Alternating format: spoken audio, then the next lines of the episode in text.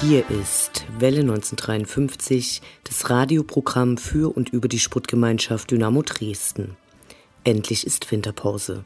Das letzte Spiel des Jahres ging leider verloren, angesichts der zuvor souverän gewonnenen Spiele gegen Düsseldorf, den Schacht und Union war das aber nicht richtig schlimm. Überwintert wird nun mit 23 Punkten auf Platz 11. Die Tabelle ist noch immer sehr eng, da ist viel Bewegung drin. Kaum gibt es nichts Sportliches mehr zu berichten, ist abseits des Platzes viel los. Mögliche Zugänge, Abgänge, Ausrüsterwechsel. Dazu die aktuelle Repressalienwelle, mit der sich das Fanprojekt und nicht wenige Dynamo-Fans auseinandersetzen müssen. Über den Jahreswechsel wird's leider nicht langweilig. Insgesamt kann Dynamo sich am Ende des Jahres kurz zufrieden zurücklehnen während andere Vereine, die zu Beginn der Saison große Ambitionen verkündet hatten, nun mit nicht erfüllten Erwartungen umgehen müssen, bereits neun Trainer entlassen wurden, bei einigen die Ausgliederung der Profimannschaft nicht nur Thema war, sondern auch gleich umgesetzt wurde, sieht es bei uns zum Glück anders aus. Schuldenfrei, immer noch der gleiche Trainer, der Verein zeigt sich solidarisch mit den Fans. Das ist doch was. Welle 1953 verabschiedet sich mit einer kurzen und knappen Sendung in die Winterpause. Mein Name ist Anne Vidal, sportfrei.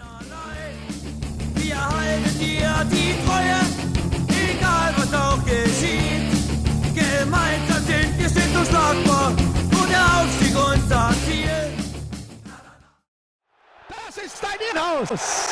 Kontermöglichkeit. Schnetzler, Schnetzler alleine. Schnetzler muss das Tor machen. Schnetzler, Tor, Tor, Tor, Tor.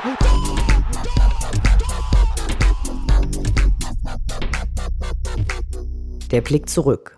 Was ist passiert? Was war großartig? Was hätte nicht geschehen dürfen? Infos zu den absolvierten Liga- und Pokalspielen.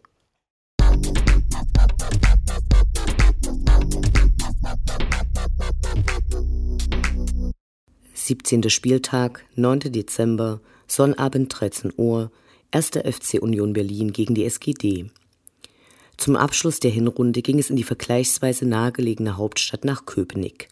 Wie immer waren längere Fußmärsche zu bewältigen, ein eisiger Wind pfiff. Am Stadion war bei mehreren Ordnern eine in deutschen Stadien eher ungewöhnliche Ausstattung zu sehen. Sie trugen vor ihren Oberkörpern sogenannte Bodycams. Auf Nachfrage wurde mitgeteilt, dass diese nicht dauerhaft filmen würden, sondern nur in brenzlichen Situationen über einen Knopf in der Hosentasche angeschaltet würden.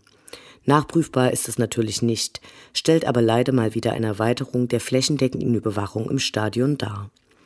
Großes Gesprächsthema unter den Fans waren natürlich die Hausdurchsuchungen Anfang der Woche, bei denen als Organisatoren des Fanmarsches in Karlsruhe verdächtigten. Und so war es zunächst relativ ruhig auf den Rängen, als Dynamo auflief leider nicht in der gegen den Schacht erfolgreichen Formation. Marco Hartmann fehlte wegen seiner fünften gelben Karte, Rico Benatelli war angeschlagen. Stattdessen kamen Manuel Konrad und der in letzter Zeit öfter als alter Mann diffamierte Lumpi Lamperts. Dynamo präsentierte eine sichere Defensivleistung und schien selten nervös.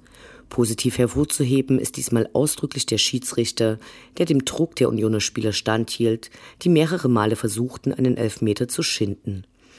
Eine äußerst unschöne Szene gab es, als Ex-Dynamo Akari Gogia am Boden liegend Haris Duljevic in die Beine trat.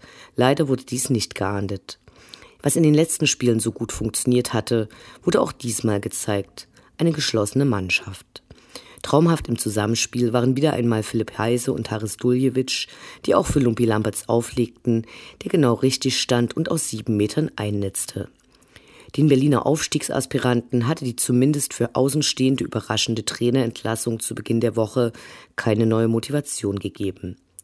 Im Gästeblock war es zu Beginn des Spieles ruhig gewesen, später setzte der organisierte Support ein, sputtlich gab es ja genug zu feiern. Die Union-Fans zeigten ein Banner, das die Hausdurchsuchung der Karlsruher Polizei beim Fanprojekt kritisierte. Diese Kritik schlossen sich im Verlauf des Spieltages noch einige andere Fanszenen an. Als die Mannschaft mit den Fans feierte, kam auch Kapitän Marco Hartmann mit auf den Rasen. Sehr schön. So wurden drei von vier der letzten schweren Spiele dieses Jahres gewonnen, bei Union zu Hause immerhin das erste Mal seit 19 Jahren. Damit wurde den ambitionierten Berlinern gehörig die Suppe versalzen und deren Krise manifestiert. Der Kontakt zu den Aufstiegsplätzen ist zwar noch nicht abgerissen, Unions Ergebnisse sehen zurzeit alles andere als nach Aufstieg aus.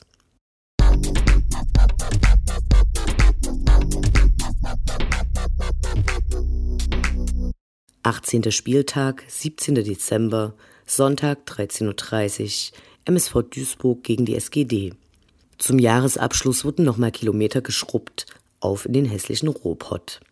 Oft hört man ja hierzulande die Redewendung, wir hatten ja nüscht.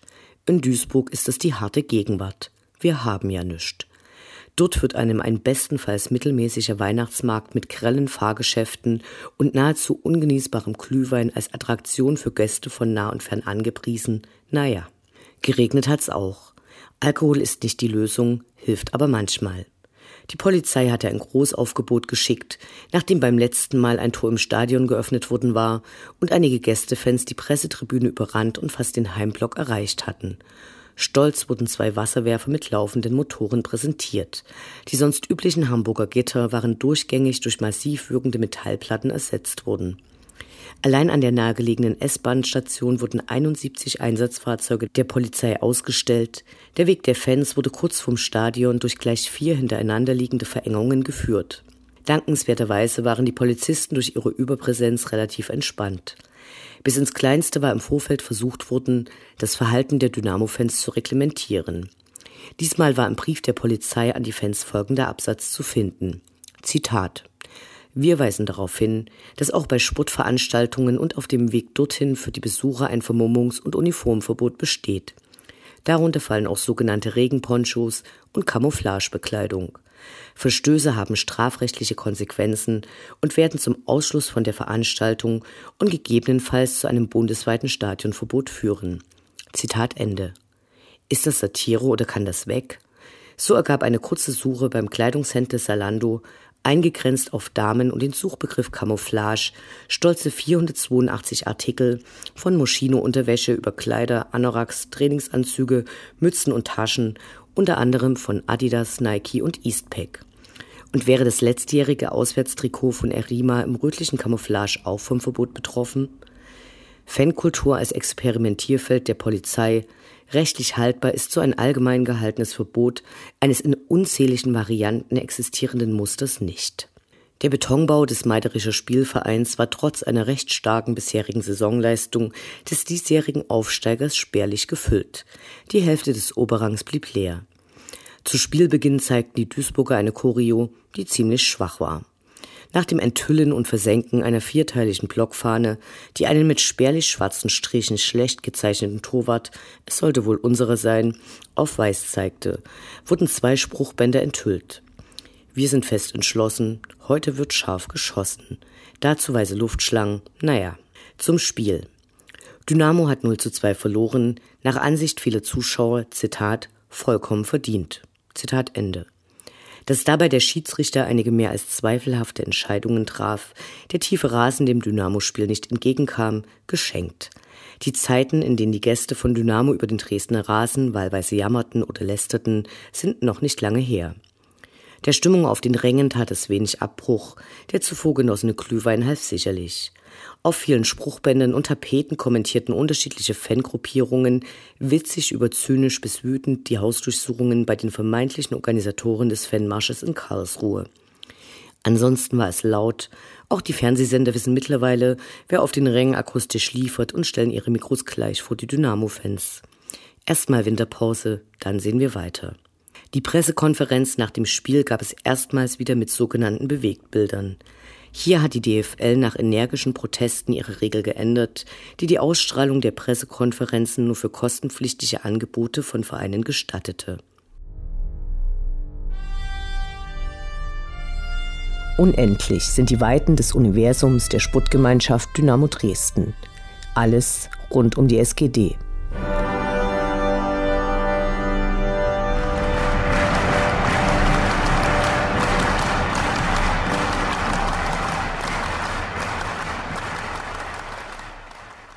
Am Montagabend gab es kurz vor elf ein ungewöhnliches Bild zu sehen.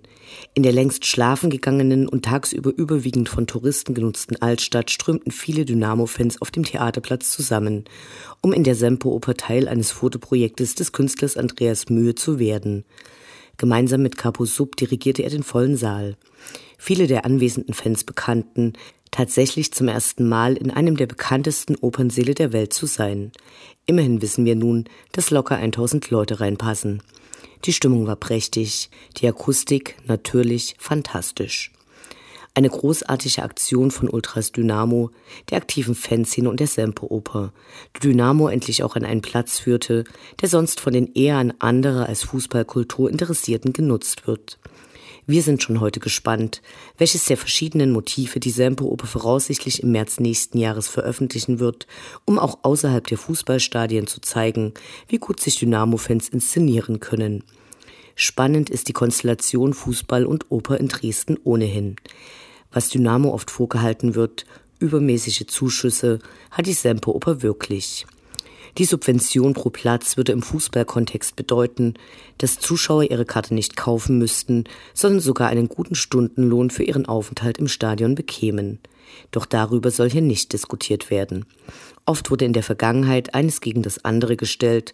Fußball und Oper sind in Dresden beides über die Landesgrenzen hinaus bekannte Institutionen. Punkt.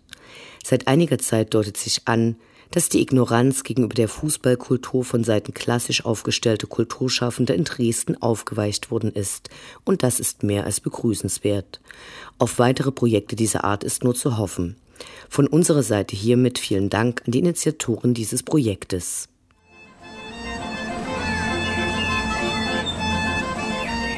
Wir Fans bleiben Dynamo treu. Doch die in Trikot kommen und gehen und die in den Anzügen sowieso. Wir schauen zu, wie sich das Personalkarussell bei der SGD munter dreht. Diesmal stimmten die Gerüchte tatsächlich. Marcel Franke kommt für das nächste halbe Jahr auf Leihbasis zurück zu Dynamo Dresden. Eine Kaufoption konnte nicht ausgehandelt werden. Ein bisschen Wehmut schwingt daher mit. Natürlich wäre eine richtige Verpflichtung von ihm noch besser gewesen. Der flapsig als Dresdner Junge bezeichnete spielte 15 Jahre bei Dynamo Dresden, bevor er enttäuscht den Verein verließ und über die Stationen Halle und Kräuter Fürth nach England gelangte, wo er in Norwich City spielte, in dieser Saison aber nur wenig Einsatzzeit bekam. Er wird, hoffentlich erfolgreich, die Innenverteidigung stärken. Wir sagen herzlich willkommen zurück. Paragraph 1. Die Würde des Fans ist unantastbar. Schön wär's. Fußball als Experimentierfeld. Über Probleme im Spannungsfeld zwischen lebendiger Fankultur, Kommerzialisierung und staatlicher Repression.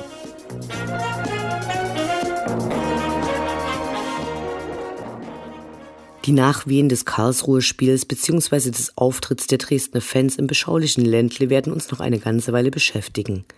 Vieles wurde schon gesagt und so manches kann auch gar nicht bewertet werden. Deswegen belassen wir es bei einer kurzen Betrachtung bislang unkommentierter Fakten in diesem Zusammenhang.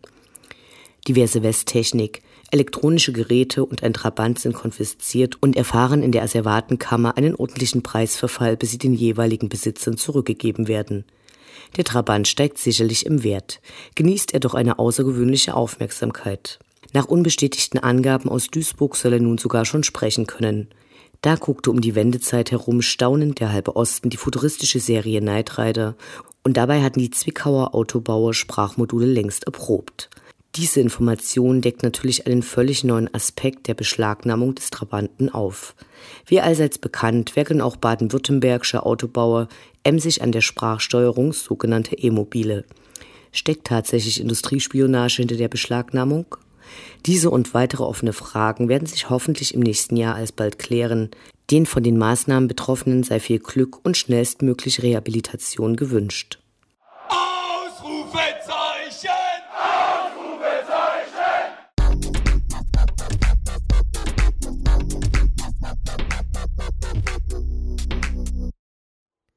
Der Blick nach vorn. Die nächsten Spiele, die nächsten Termine. Hoffnung und Zuversicht. Niederlage oder Ufter.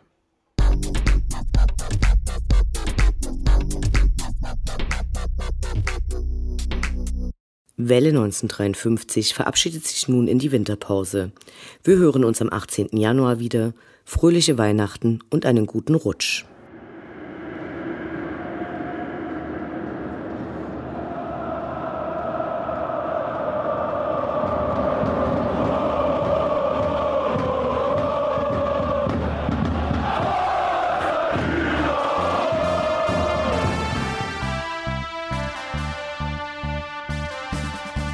Das war Welle 1953, das Programm für und über die Sportgemeinschaft Dynamo Dresden. Eine neue Sendung über die SGD, uns, die Fans und alle Neuig und Widrigkeiten auf dem Weg zum Europapokal gibt es in zwei Wochen bei Coloradio und zum Nachhören im Internet auf welle1953.net als Podcast, den ihr selbstverständlich abonnieren könnt, um keine Sendung zu verpassen. Mein Name ist Anne Vidal. Auf Wiederhören, bis zum nächsten Mal. Schwarz-Gelb, wir unter Fahnen, wie sie noch keiner gesehen